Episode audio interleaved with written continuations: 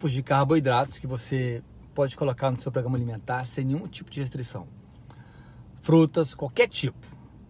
Verduras e legumes, sem restrições. Pães, grãos, fica à vontade na sua escolha, mas sempre dê preferência para alimentos não processados ou mínimo processado possível e com mais fibras. Arroz integral, por exemplo.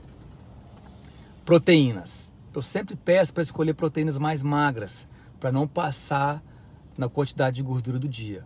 Mas você pode ficar à vontade. Carnes vermelhas, peixe, frango, fruto do mar, carne de porco, mas tenta pegar proteína mais, mais magras.